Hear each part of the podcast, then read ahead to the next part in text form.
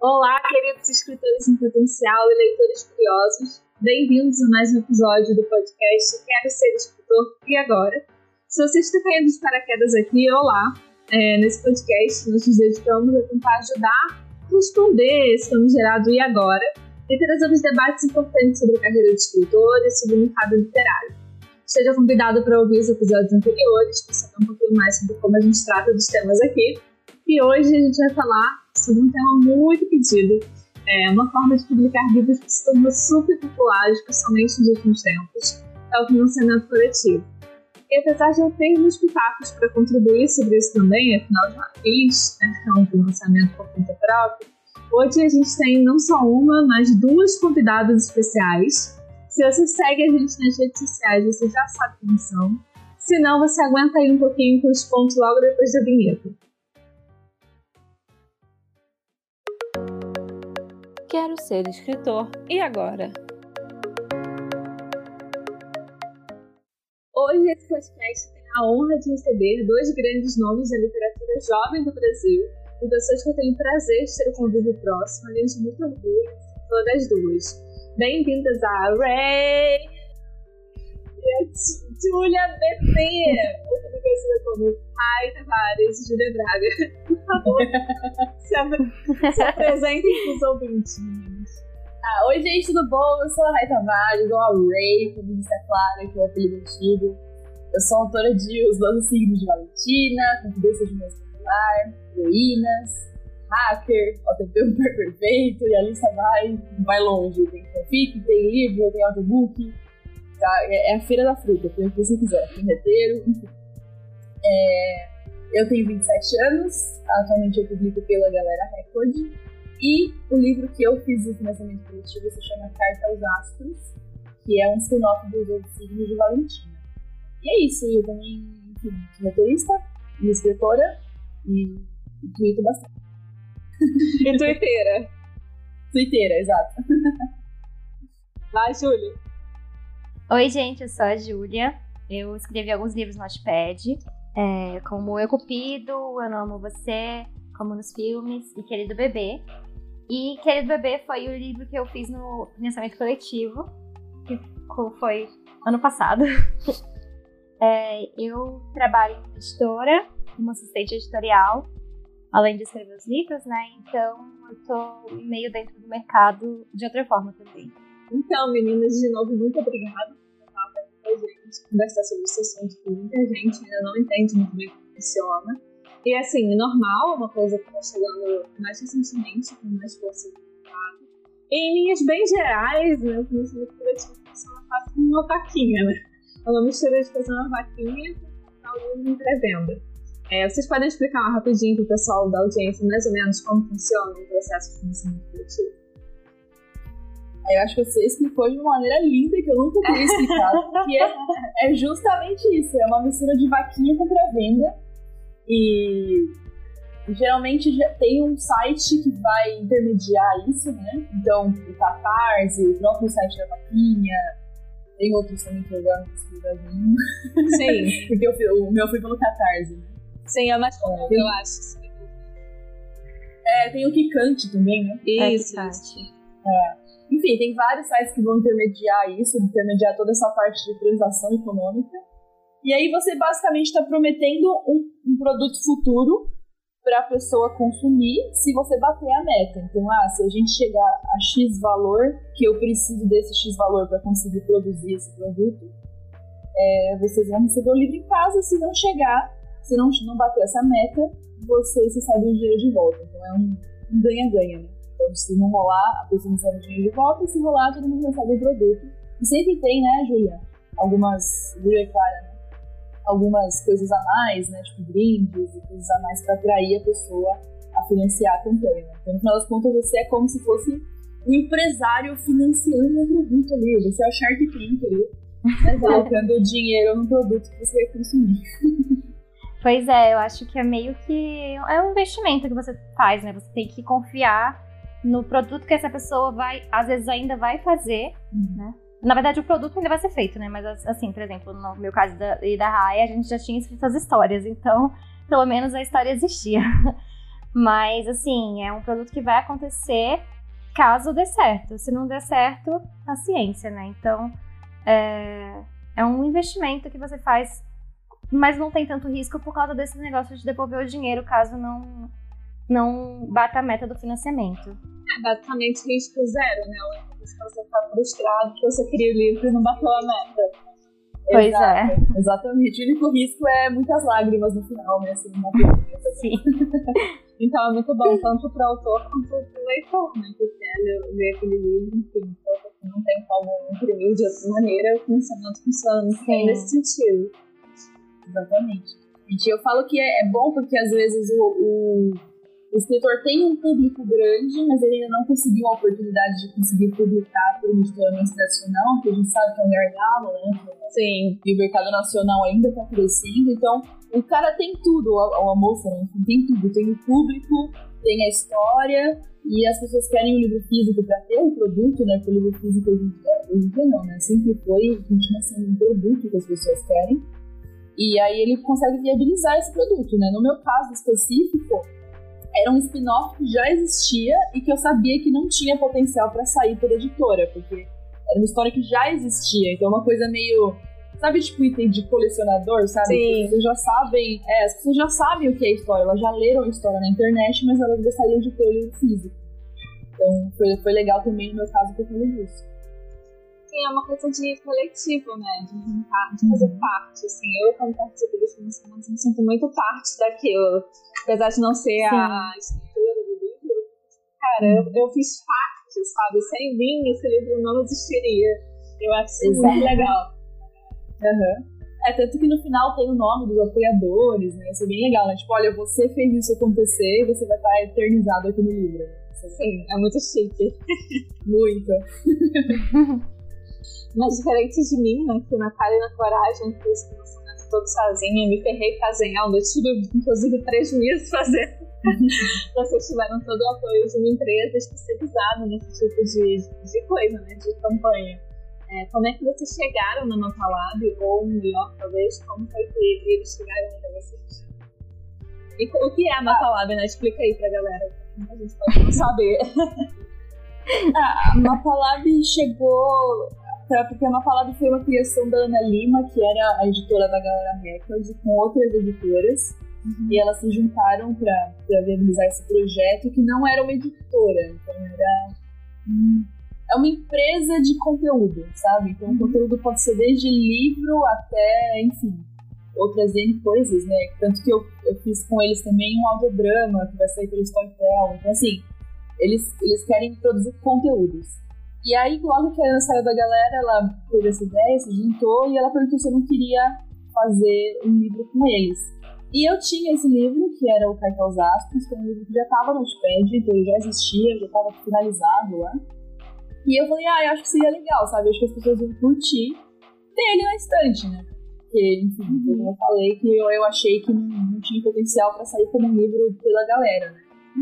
É, por, ser um livro que já existe. E eu já tinha lançado dois livros que também já existiam antes na internet, então a galera queria conteúdo mais inédito e tal.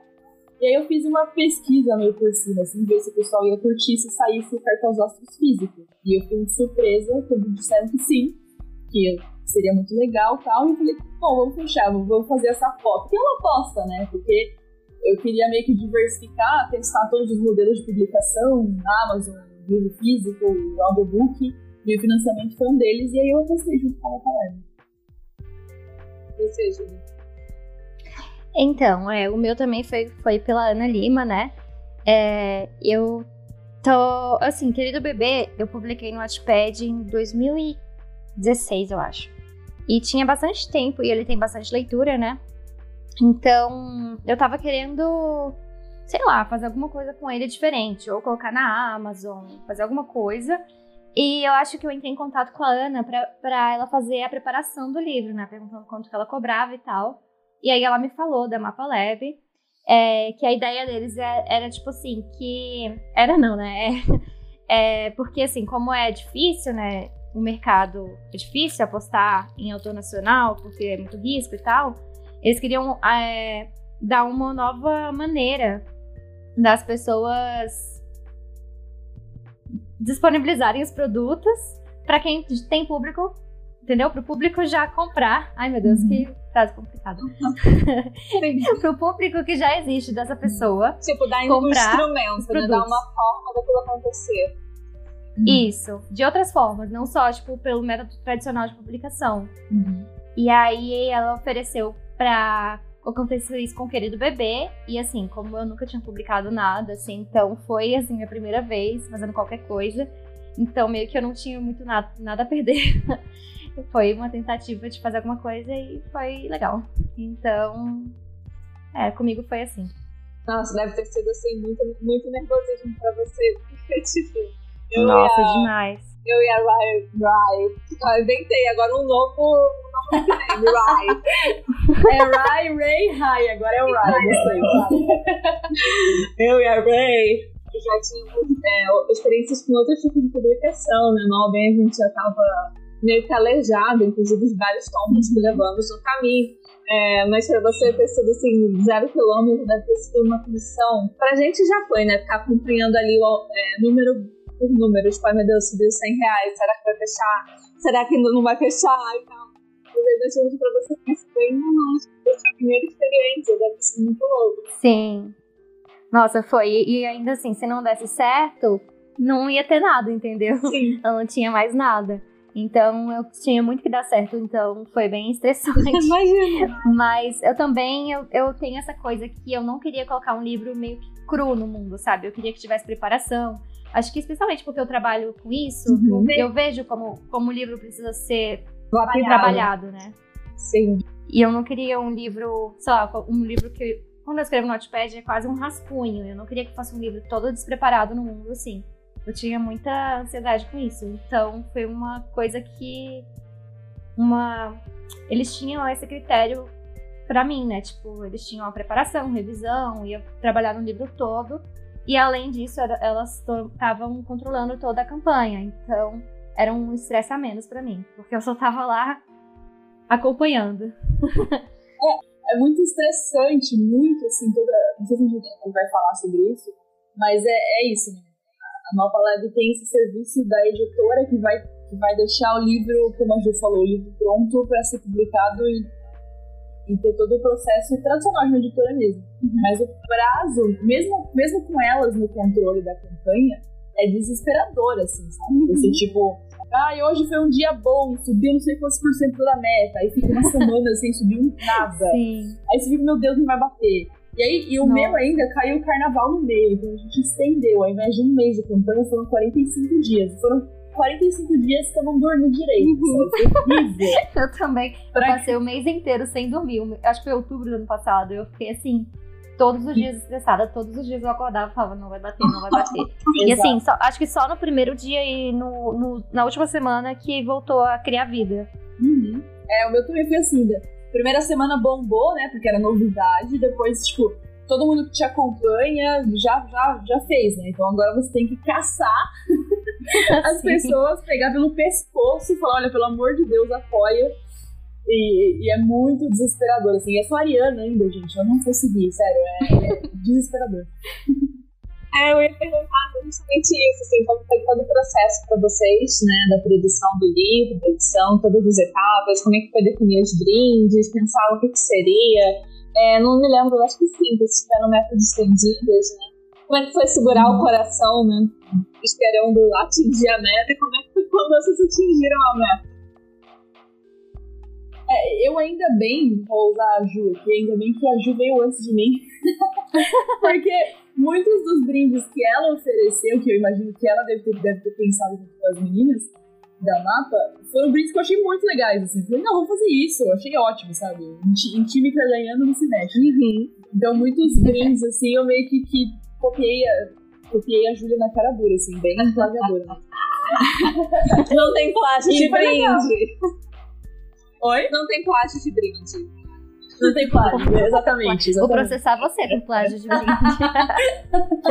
eu vou ser registrado na Biblioteca Nacional Não, mas o pior é que os meus brindes, acho que. Não, não fui eu que inventei a maioria. Foi tipo, sei lá, o que que tinha? eco bag. Ah, bota. Eu acho que a coisa que, que eu dei a sugestão foi a questão do concurso de fanart, porque enquanto eu postava Querido Bebê, meus leitores fizeram muitas fanarts. E aí eu queria que isso entrasse de alguma forma no financiamento, sabe?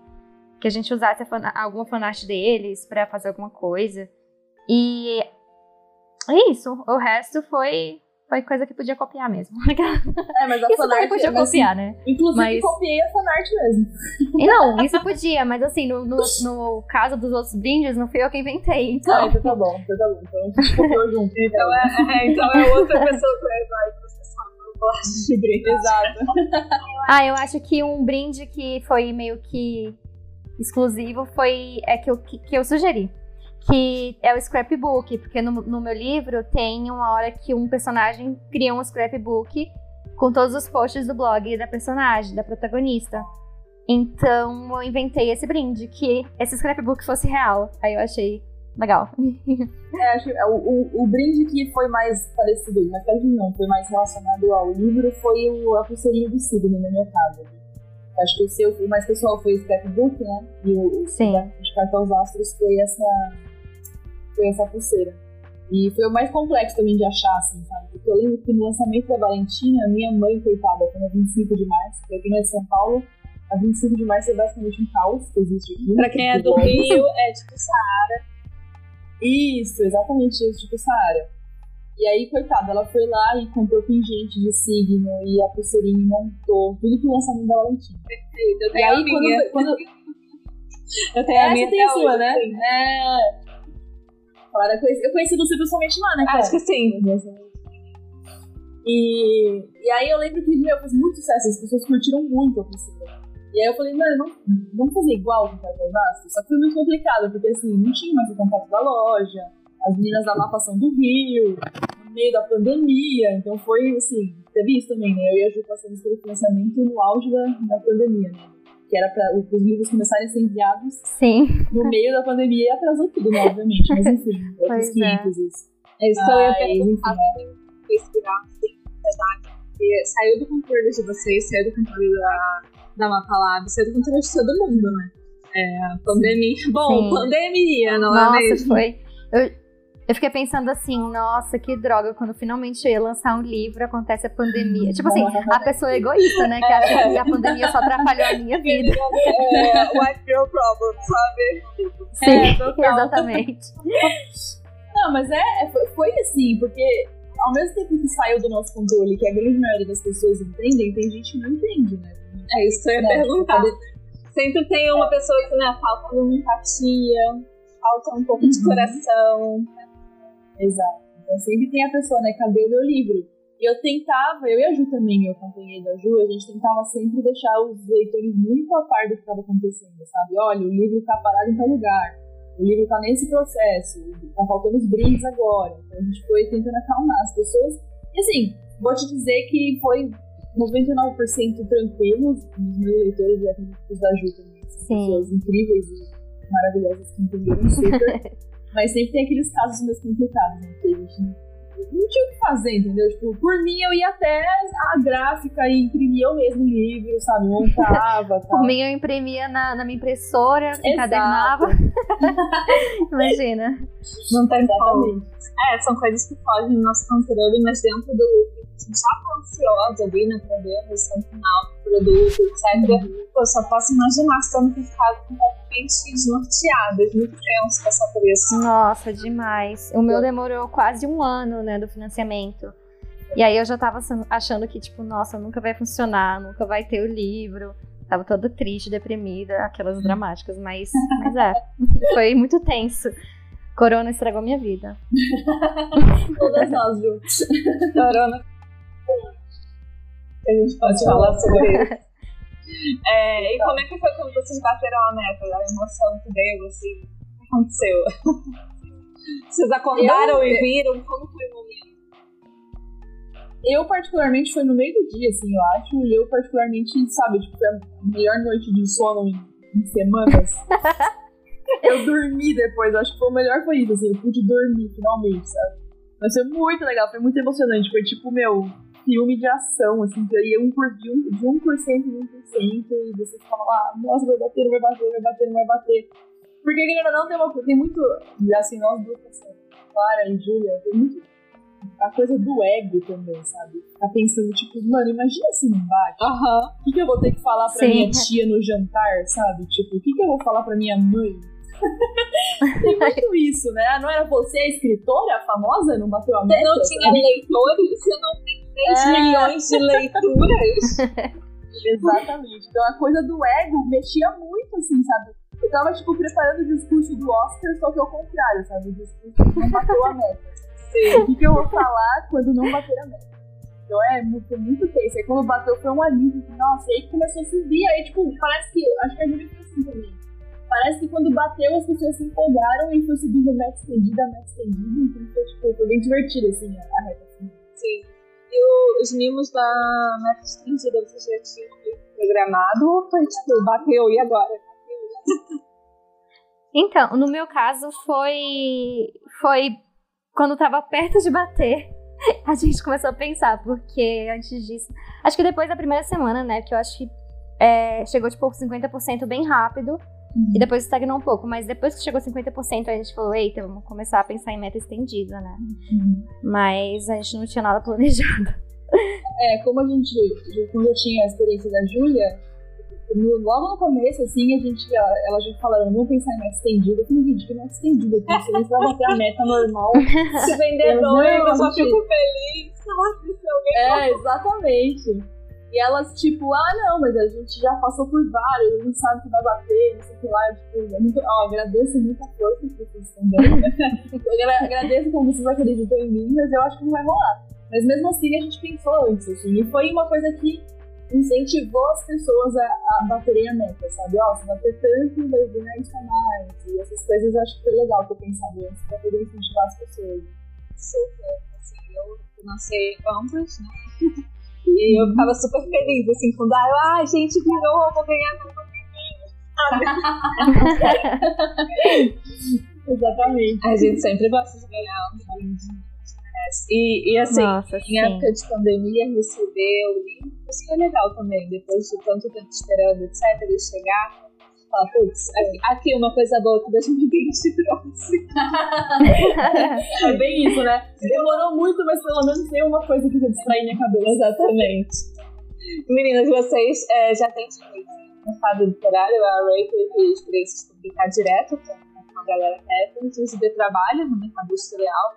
Então vocês conseguem assim apontar as principais diferenças que vocês enxergam entre fazer uma publicação tradicional uma editora e essa publicação via coletivo. Eu acho que, assim, é, eu, eu vou falar assim, vou ser muito sincera, eu prefiro o método tradicional da, da editora, não porque o financiamento é ruim, mas por, por conta de toda essa ansiedade, que pra mim não foi tão legal, sabe? Não foi uma coisa.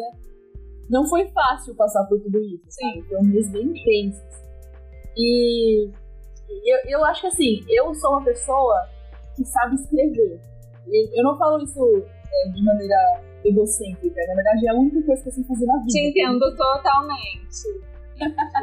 Eu não sei fritar um ovo, fazer uma conta de matemática, mas assim, eu, eu, sabe, eu escrevo desde sempre e é o meu ofício, é o que eu sei fazer. Então, você administrar, ser uma gestora de projetos, administrar uma campanha, decidir brinde, decidir quantos, quando, onde, tudo isso é uma coisa que no- no- na publicação tradicional tem uma equipe inteira ali que vai decidir por você, sabe? Vamos decidir a capa. Eu, gente, eu não sei, eu, eu confio no designer. eu não sei, eu não sou boa nisso. Então, nesse sentido, o financiamento coletivo te exige muito mais, sabe? Exige que você seja mais do que apenas um escritor.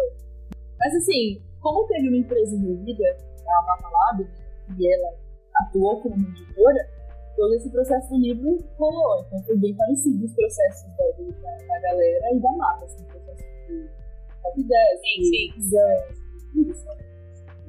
Sim, que acontece quando você tá sozinho, contando do meu lado, que você tem que ficar tudo sozinho, né? Alguém pra revisar, alguém pra diagramar, alguém pra fazer a capa, alguém, enfim. É, e aí você fica louco, a gente sabe que não. A gente escrevendo nossa ofício, que a gente ama, que a gente gostaria de fazer para sempre. Mas a vida de escritor demanda da gente um monte de skills que eu não tenho, cara. Tipo, marketing, a fazer divulgação. Gente, eu não sou falando de publicidade, eu não sei nada do que eu, eu não sei fazer, só comprei meu livro, por favor. Exato, exatamente. É muito, é, e é Sim. muito frustrante, né? E assim, claro que isso vai rolar em todos, todo tipo de publicação. Que você, você vai ter que. Você, Sim. vai ter que ser o todo. Mas na editora tradicional, pelo menos, não tem esse medo de que será que, será que o livro vai ser impresso, sabe? Porque já tá Sim. já tá tendo todo o processo e eventualmente um dia você vai entrar na livraria e vai estar tá lá. O financiamento não, né? Ainda tem todo esse estresse de você passar por todo esse trabalho, né? E não rolar. Então, assim, eu acho que essa é a maior diferença. Mas, por outro lado, é, não estou falando. Não quero falar só mal do, do financiamento coletivo. Não é nem mal que eu tô falando, né? Tô comparando. Mas, por outro Sim. lado, todo esse processo de você embarcar junto com seus leitores e sentir é que é um. Maravilhoso. É muito bom sentir que é um projeto coletivo, sabe? É um projeto nosso não é uma coisa minha que tá pronta, chegou na livraria e agora compra. É uma coisa nossa, minha e dos meus leitores. Uhum. E eu acho que me aproximou muito dos meus leitores. Né? Nesse sentido, foi uma coisa incrível. Eu acho que são os prós e contras vezes, É. Assim, eu acho que uma coisa, essa coisa de você ter que fazer tudo pode ser uma coisa ruim ou uma coisa boa, porque assim, na editora você fica muito engessado, né? As pessoas te dão algumas opções, só que na realidade, meio que você não tem tanta opção assim. Mas se você tá fazendo financiamento coletivo, especialmente sozinha, é, você consegue escolher, tipo, ah, eu quero tal pessoa para fazer a capa, sabe? Tipo, você consegue escolher com mais flexibilidade do que dentro de uma editora. E eu acho. Sim se você for muito controladora, Sim, é, é se você for muito controladora, é, é o melhor. E eu acho que também, se você fizer as contas certo, você pode acabar com um lucro maior do que de uma editora. Assim, eu realmente Sim. preferiria numa editora, porque, igual a Rai falou, eu não tenho psicológico para outro financiamento coletivo, porque foi muito estressante, eu sou muito ansiosa. E assim, foi legal. Porque tem essa coisa mesmo de você estar tá, é, com uma comunidade, né? Seus leitores estão todo mundo querendo fazer aquilo acontecer. Mas ao mesmo tempo é uma coisa muito estressante, essa, essa incerteza se vai dar certo ou não. É, e é muito, são muitos altos e baixos que eu não, não sei se eu quero passar de novo.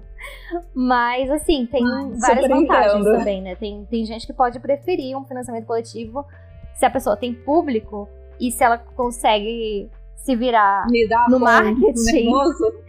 Sim. Aí pode acabar sendo uma vantagem. terapia. É. Uma pessoa que, por exemplo, do mercado que eu acho que se daria muito bem é a Clara Alves, porque ela tem o marketing que ela faz nos livros dela e a comunicação que ela tem com os leitores. Eu acho que, ela, eu acho que é muito do perfil mesmo, sabe? Do perfil Sim. do escritor. E aí você vê os financiamentos coletivos que, meu, baixa a marca do milhão, sabe? Os negócios surreais, uhum. assim, você fica, meu Deus, sabe? O que, o que rolou aqui? Mas é isso, é do perfil da pessoa. Né? É uma coisa que eu quis fazer e não me arrependo de ter feito. Mas a gente tem que pensar que também pode rolar tudo isso, né? Você, já, você falou, né, Clara, que também prejuízo e em questão de, de, de ganhos. É, contei tudo é, errado, então, né? Questão de, como você falou, não sei fazer É, exato. E assim, questão de ganhos pra mim não foi a melhor coisa, sabe? Mas, por outro lado, a experiência foi muito interessante. É. Mas, assim, eu acho que é, é, é difícil você saber calcular, porque assim, quando é, eu vi qual seria a meta do meu, eu fiquei muito assustada, que eu pensei, gente, nunca, acho que era 20 mil, sei lá. Falei, gente, nunca que eu vou conseguir 20 mil reais. Porque, e eu também vi os outros financiamentos e era, tipo, bem menos, né? Mas aí depois eu entendi que, tipo, realmente tem muito gasto se você quer fazer uma coisa direito, né? Então. Muito! Acaba que muito, muita gente sim. acaba saindo no prejuízo mesmo. E, sim, para você ter um pouquinho de lucro, tem que ser um pouquinho mais alto mesmo, né? Porque realmente é, a gente também não, não teve muito lucro assim, mas pelo menos deu para fazer o livro direitinho. Eu acho que assim, falando da ansiedade, não é que a gente não viva ansiedade sim, sim. por é, história tradicional, né? Assim, eu vivo com ansiedade 100% do tempo, pensando, meu Deus, será que eu vou imprimir mais? Será que é bom eu tirar meu contrato? Publicar mais um livro? será que isso, será que aquilo, sabe? Só que meio que a ansiedade é diluída, né? Ali no financiamento coletivo você fica um mês de uma ansiedade muito forte. com a publicação você tem picos de ansiedade, óbvio, tipo, quando vai lançar o livro, quando tá em pré-venda, enfim, quando vai ter algum acerto, né, da editora, quer dizer, com título de vender. Mas, no, no todo, a ansiedade meio que diluída e muito tem a paranoia da nossa cabeça. É que agora eu tô um pouco calejada já, mas eu lembro quando, logo que eu lancei a, a Valentina, foi isso, assim. Meu Deus, eu preciso vender, sabe? Eu preciso vender um milhão de cópias para continuar tendo um livro, senão, sabe? Senão a galera recorde vai bater aqui na minha casa e vai tudo de volta, sabe? Sim, vai falar, não quero mais nada que você produziu, você não vendeu o suficiente.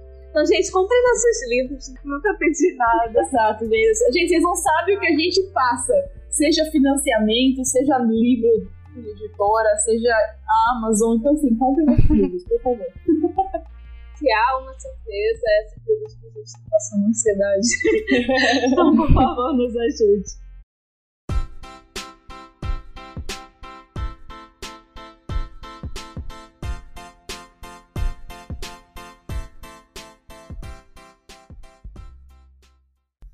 É, a gente já falou bastante sobre outras formas de publicar livro, a gente falou de, da publicação gratuita no Notepad, que nós três é, fazíamos e ainda fazemos, é, falamos sobre publicação remunerada na Amazon, falamos sobre custear uma impressão por conta própria, tipo, você juntar os seus recursos e pagar uma impressão também, uma maneira de ter um livro. Publicação tradicional numa editora, enfim. É, o financiamento coletivo surge como uma dessas opções e serve, né? Como a gente falou também, muito para quem já tem um público mais consolidado e eu gostaria de ter um exemplar do livro impresso. Mas eu acho que a gente precisa é, levantar aqui né, esse debate e, e também o objetivo desse podcast é desmistificar um pouco as crenças do mercado, enfim, a percepção de leitores, é, que a gente acha que escritor de verdade só é escritor de verdade que tem muito distante e você não é escritor se você não tem um livro físico lá pra mostrar pra sua tia na ceia de Natal, sabe? E você, vocês duas têm uma presença online muito forte, né? Com livros que foram publicados gratuitamente, ficaram muito famosos no SPED. Então, como é que vocês veem esse desejo de publicar em formato físico custo que ainda tem muito enraizado, assim, tanto nos escritores quanto nos leitores? Eu, eu, eu fico muito feliz com essa pergunta, porque é um um tópico que eu sou muito apaixonada, sabe? Sabe aquelas, né, aquelas correntes de Twitter sobre o que você pode falar por meia hora sem nem pensar? Eu posso com certeza falar por meia hora sobre isso. Porque eu acho que é isso, assim, eu fui essa pessoa que até publicar pela galera eu era infeliz e eu achava que eu não tinha uma carreira como escritora. E eu achava que, sabe, eu não dizia para as pessoas, ah, o que você faz da vida? Eu sou escritora. Eu não, Sim. não, eu não me considerava assim. E eu já escrevia fazia 10 anos. 10 anos é bastante tempo. Aham. E, é, pois é. E... Qualquer carreira, 10 anos, uma pessoa sênior, sabe? Ah, não, eu sou sênior. Exatamente. Exatamente isso. Então, assim, é, eu tinha essa coisa porque, me, porque eu via nas redes, eu, eu recebi isso. Se você não, não ter o livro publicado, se você não tem essa grife aqui, né, o livro publicado por tal editora, você não é um escritor de verdade. E aí, eu, o meu primeiro livro publicou em 2017, saiu em 2020, né, três anos depois. E eu conheci muita gente, conversei com muita gente, percebo as mudanças do mercado. Uhum. E eu percebo que a gente tem que desmitificar isso para ontem, porque uhum. a, a, a, maneira mais democrática da gente, como escritor, chegar até as pessoas não vai ser só através do livro físico impresso por editor. É, eu sou muito privilegiada por poder ser, ser publicada pela galera. Agradeço a galera muito. É uma casa editorial que eu, enfim, sou muito bem tratada, eles fazem muito bem obras. Mas eu vejo que não é o único caminho. De longe não é o único caminho. Eu tenho, vou dar alguns exemplos. Eu tenho amigos que tinham, uma, tinham contratos físicos com editoras grandes largaram a editora e falaram: eu vou escrever na Amazon porque eu, eu tenho mais público, mais dinheiro aqui. Pra mim não faz sentido vender a minha força de trabalho da editora e ficar com 10% só do que eu escrevo, sendo que aqui na Amazon eu tô ganhando 5, 10, 15 vezes mais. Então, é, e, e, não só isso. É, existe um, todo um leque de contar histórias. Porque se você é um escritor, você quer contar histórias, você não quer contar uma história para um livro impresso com uma capa que vai estar exposto na biblioteca. Na biblioteca, na livraria. Na biblioteca também. É, na biblioteca também, exato. É, você é um contador de histórias, e essa história pode chegar até as pessoas de muitas formas, muitas formas, e você pode se considerar sempre um escritor se essa história está chegando até as pessoas. Seja pelo Wattpad, seja pelo Amazon, seja pelo aplicativo, livro impresso, enfim. Eu acho que quanto mais pessoas souberem disso, quanto mais pessoas é, que tenham um público, estejam em outras plataformas que não só o livro físico, e falam, não, eu sou escritor, essa é a minha profissão, eu vivo disso. Mais esse a gente perceber que, que isso é 100% válido e, e, sabe, essas pessoas arrastam multidões e muitos leitores, é, é assim que a gente vai democratizar as coisas, sabe? Porque a gente tem toda aquela discussão imensa sobre o valor do livro no Brasil e, e sobre viver de escrita no Brasil também. Os dois lados da mesma moeda, né? e, e, estando em outros lugares como escritor e produzindo conteúdo brasileiro, produzindo boas histórias, eu, vocês duas, né? Eu também no Wattpad, quantas pessoas a gente não atingiu, sabe? Pessoas que leram de graça uma boa história. Então, eu acho que enfim, eu falei, eu discuto muito por isso, mas eu acho que é isso. A gente não tem que estar preso a isso. Isso não é menos ou mais escritor porque você tem ou não editora. Porque isso é só uma das formas de você contar uma história. Exatamente, concordo plenamente, assino embaixo. É, eu ia falar bem isso. Concordo plenamente, não tenho nada a acrescentar. Obrigada por terem vindo ao TED Talk também. eu falei que eu podia ficar melhor falando sobre isso. Não, mas assim, foi muito assertivo, falou direitinho tudo que a gente pensa também. E o que você falou pensando foi, cara, a gente dá pouco valor às pequenas vitórias, sabe? Então, outro dia eu tava lendo uma pessoa falando, ah, se você é, tem 30 leitores, você encheu um ônibus. Cara, um ônibus é, muito, é muita gente, Nossa, sabe? Exato. Se você Sim. tem é, 300, você encheu um avião. Eu, tipo, como assim? sabe? É uma coisa que a gente acaba perdendo a noção também, né? De, de, de, tipo, do pequeno ali. De, tipo, ah, tem 3 milhões de leituras. Cara, isso é coisa pra caceta. É, é inconcebível, assim. E é inconcebível pensar que isso foi possível e que se eu contasse isso há 10 anos atrás, 15 anos atrás, quando eu escrever e entendendo as verdades que eu queria fazer, eu ia rir da cara da pessoa. Eu ia falar, kkk e, e, foi o que você falou, né, cara? dessa competição que às vezes a gente cria com a gente mesmo. E a gente fica ali nas redes sociais, nem, sabe, olhando, ai meu Deus, fulano vendeu, fulano entrou na Veja, fulano vendeu tantos livros, fulano tá com o quinto livro pro editor, ele é mais jovem que eu. Ela, mas, ela entrou no mercado mais, sabe, é, depois de mim. E a gente fica nessa paranoia tão louca. E aí eu, eu tirei eu, eu, pedi demissão do meu trabalho formal no passado e eu tirei um ano pra isso, assim, foi, foi meu, a minha meta de 2019. Conhecer outras. E assim, foi uma meta meio. Não foi uma coisa filosófica, tipo, comer, rezar, amar. Foi uma coisa meio desesperada, assim, tipo, eu preciso pagar a conta, não tenho mais um trabalho. Como eu posso ganhar a vida escrevendo além de livro? Porque o livro não vai me dar o que eu tô precisando agora. E, e talvez, e talvez nunca me dê, entendeu?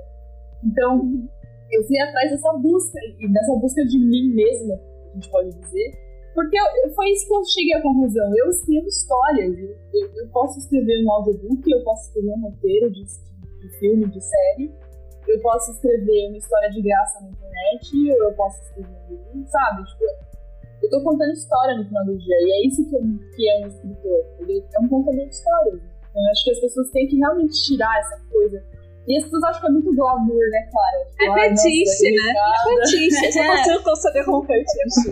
É, nossa, que glamour. Ela, ela faz turnês, ela publica livros com editor. Não é esse glamour, sabe? Tipo, é só você indo pra outra cidade fazer um trabalho. É, tipo, é a pessoa Sim. de uma empresa de consultoria indo pra outra cidade trabalhar, entendeu? Não tem esse glamour que as pessoas acham. Todo mundo acha que o super rico, né?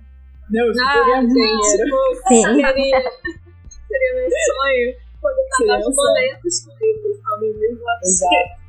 Mas assim, o que você falou, eu fiquei pensando, e é um pouco o processo que eu tô passando agora também, de descobrir outras formas de trabalhar com o que eu amo fazer.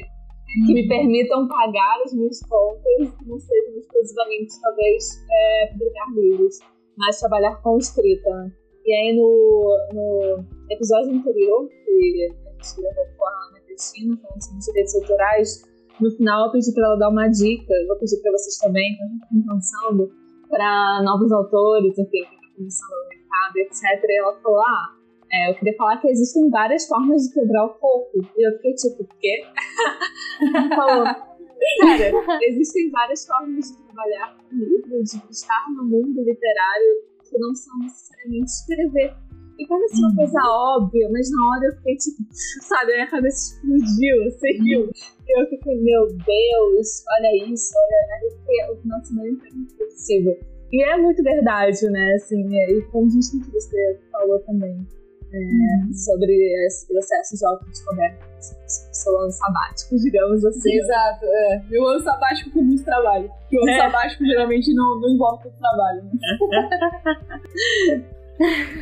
então, eu concordo plenamente com vocês. Eu acho que tipo, tem várias formas de você ser escritor, né? Não, não necessariamente livro físico, mas é, ainda existia, existe ainda em mim, né? Essa raizinha de. Normal, cara, normal. Porque... não, não, não. É porque, assim, tem, por exemplo, tem gente. Né? A minha família sempre me apoiou bastante, mesmo sem nunca ter lido nada meu. Eles ficam, ai meu Deus, Julia é escritora, não sei das quantas. Só que eles não têm costume de ler digital, uhum. sabe? Então, por exemplo, agora uma tia-avó minha de 87 anos ah, leu meu livro, porque ele tá físico. Ela não lê digital, né? Então, assim, é, o livro físico me, me, proporcionou algumas outras coisas, algumas experiências que eu não tenho chance no digital. Então, outra coisa, assim, que, que para mim fez bastante diferença foi poder autografar, é, assim, sabe, legal. livro. Porque no digital não tem isso. então, foram experiências. São experiências bem legais, assim, sabe? Mas, realmente, você não precisa do livro físico para ser escritor, assim. Eu eu nunca achei isso, sabe? Mas é, é legal ter o livro físico não, também. Certeza, é. E, tipo, tudo bem ter o sonho da pessoa, sabe? A gente não tá dizendo que pra não sonhar em ter o livro físico. É só pra não colocar como diz, tipo, ah, eu só vou ser escritor quando eu tiver um livro publicado, ou quando eu tiver um reconhecimento externo do meu trabalho? Cara, você escreve. Não, isso, isso assim, isso. Você já é escritor. É, isso não era nem meu sonho, assim, sabe? Tipo, era só uma coisinha que eu queria. na listinha de coisas que eu queria. Mas, assim, realmente, sabe? Tipo, a pessoa que tá no Wattpad é escritora, assim. Eu, eu acho que, tipo, você escreveu, então, você é escritor. sabe? Não tem isso de, ah, só quando eu for publicado, só quando eu for reconhecido por uma editora, não sei das quantas. Não. A gente é o nosso primeiro sabotador, a gente poderia ser o nosso primeiro incentivador. Fica aí essa frase Sim. de de caminhão pra vocês. Reflexões de Clara. Muito tenso. é, enfim, eu dei o, a dica aí, que eu ia pedir pra vocês darem uma dica pra quem tá querendo fazer financiamento coletivo da, da sua obra, o que vocês podem falar pra essa pessoa. E também uma dica de carreira para quem está começando, para quem está ouvindo o podcast tentando entender se. E agora, né? Se você entendeu o escritor, o que eu faço agora da minha vida além de chorar em posição fetal, porque é muito difícil, mas é ótimo. Ai, essa, essa parte é sempre difícil, porque todos, toda semana eu tenho uma dica nova, sabe? Tipo, esquece a dica que eu dei semana passada, eu tenho uma dica nova. Mas eu acho que primeiro, primeiro para quem vai fazer o financiamento, que eu acho que é. Eu acho que você tem que ter plena noção de que vai ser um processo difícil e e foi aquilo que eu e a Julia falamos também no começo. Se você não tem muito esse perfil, se o seu perfil é mais centralizador, é legal. Agora, se o seu perfil é mais, tipo, o meu, sabe? O meu perfil de eu confio muito em todas as pessoas que estão trabalhando com isso, tomem as decisões por mim, se eu quero escrever histórias. Aí é um pouco mais complicado, porque você tem que. Mas é legal também, né? Você meio que aprende, né? Desenvolve outras skills. Ó, a publicitária também outras, outras, habilidades, outras habilidades que você nem sabia que você tinha, né? E, mas assim, foi, foi também o que eu falei, a experiência de passar por isso com os leitores é única. Assim, eu acho que, que se você tem esse público, se o público tem vontade de ter uma coleção física, e mesmo que, e mesmo que já tenha, sabe?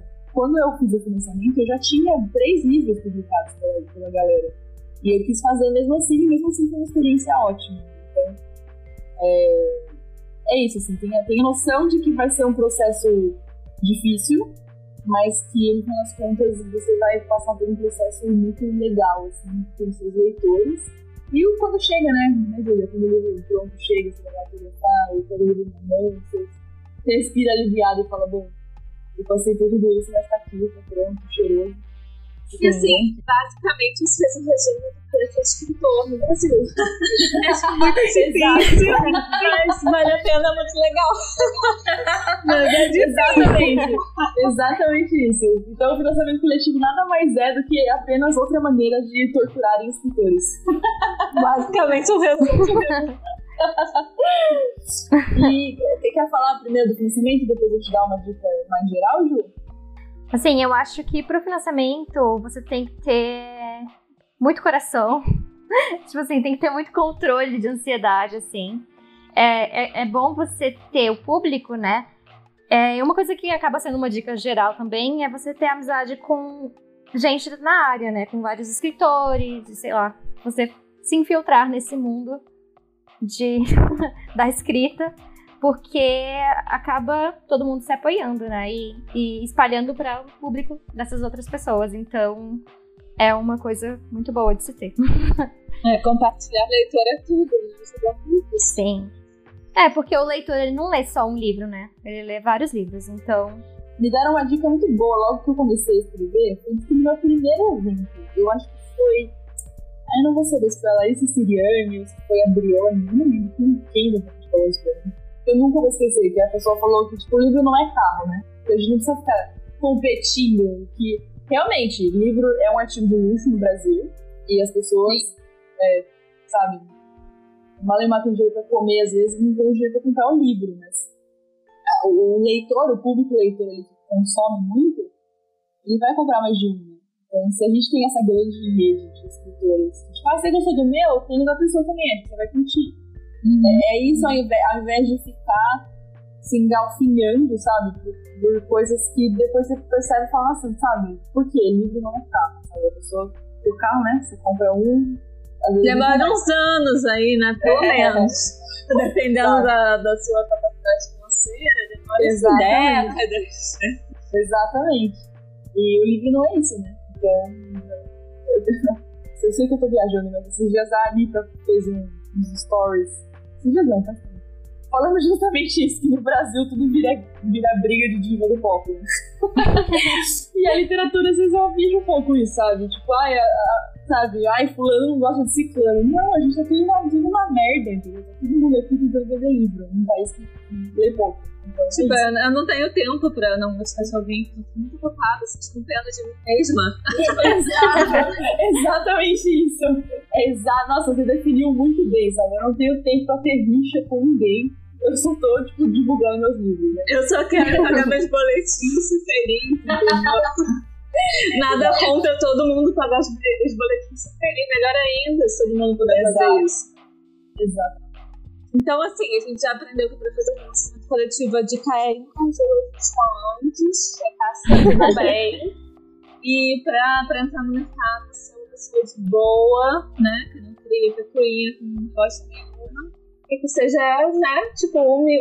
calças sandálias da humildade. O que mais que temos de dicas para quem tá começando? Eu acho que a, a, dica que eu sempre dou é assim: quando você decide que você quer ser escritor, você vai querer desistir várias vezes. Ah, e a minha sim. dica é: não desista. Porque pode parecer assim, ah, ninguém tá lendo meu livro. Continue insistindo, porque uma hora vai aparecer gente, uma hora vai. As pessoas que gostam do que você escreve vão aparecer. Então, assim, é isso. Continue insistindo, porque tem, tem leitor para todo mundo. Mas todo dia esse negócio de desistir não, todo, dia, todo dia eu acordo e penso que eu ainda sou escritora, sabe? Não, não sou herdeira. Não, quando... quando eu comecei no Wattpad, eu acho que eu passei, sei lá, cinco meses com zero leitores, assim, sei lá, um leitor. E eu ficava, meu Deus, o que, que eu estou fazendo? E aí, um belo dia, tive leitores. Então, assim, é uma coisa que é uma dica que serviu para mim, serve para muita gente, que eu já vi também. Não, total, com certeza as pessoas não percebem, porque assim, as pessoas chegam. grande o número de pessoas que chega até você depois que você já tá, sabe, há 10 anos com aquele público de sim, 20 sim. leitores que estão ali do seu lado. Inclusive, queria mandar um beijo para as betas da rádio, um beijo para elas que estão ali desde, desde quando éramos adolescentes. E aí a pessoa chega, cai de paraquedas e fala, nossa, qual ela tem esse público? Mas, né, sabe, eu, eu, eu tô somando quase 15 anos já, 14, bastante tempo. Eu escrevi desde os 13 anos, tô com 27, sou de humanas, Então, é, é isso, né? As pessoas chegam no momento da sua carreira, mas elas não sabem tudo que já rolou. E aí o escritor iniciante fica desmotivado. Ah, eu não vou conseguir. Eu até fiz uma questão quando, quando rolou até o financiamento coletivo, que eu fui lá assinar os livros, né? Eu postei uma foto com um monte de livro. Eu, tipo, sei lá, uma pilha de livro fotografar. E aí, eu, muitos comentários depois que eu postei, sabe? Ah, isso nunca vai acontecer comigo, isso nunca vai acontecer comigo. Vai, sabe? Vai acontecer comigo depois de 14 anos. Sim. é isso que as pessoas não percebem, não associam, sabe? Tipo, é, e também, para cada pessoa é uma experiência, né? Pode ser, tipo, 14 anos para você, para outra pessoa pode ser 30 anos. Tem escritor que, tipo, só depois de velho ele, ele consegue. Assim como coisa. pode ser, então, tipo, assim, dois anos, gente. Sabe? É, é, difícil, é difícil você se comparar com os outros. Acho que É, essa é uma, uma outra dica. Não se compare com os outros. Exato. Foca. Se você gosta de escrever, continua com o que você está fazendo. Se você gosta de contar a história, né? Igual a Ai falou, se você é isso que você quer fazer, você não fica se comparando com os outros. Você faz o que você gosta. E pronto. Porque a carreira artística tá- tem muita gente vendo, né? Se você parar pra pensar, quanto tempo demora pra uma pessoa chegar a gerente de uma empresa? São muitos Sim. anos. entendeu? Ela, ela começou estagiária, ela começou a sei lá.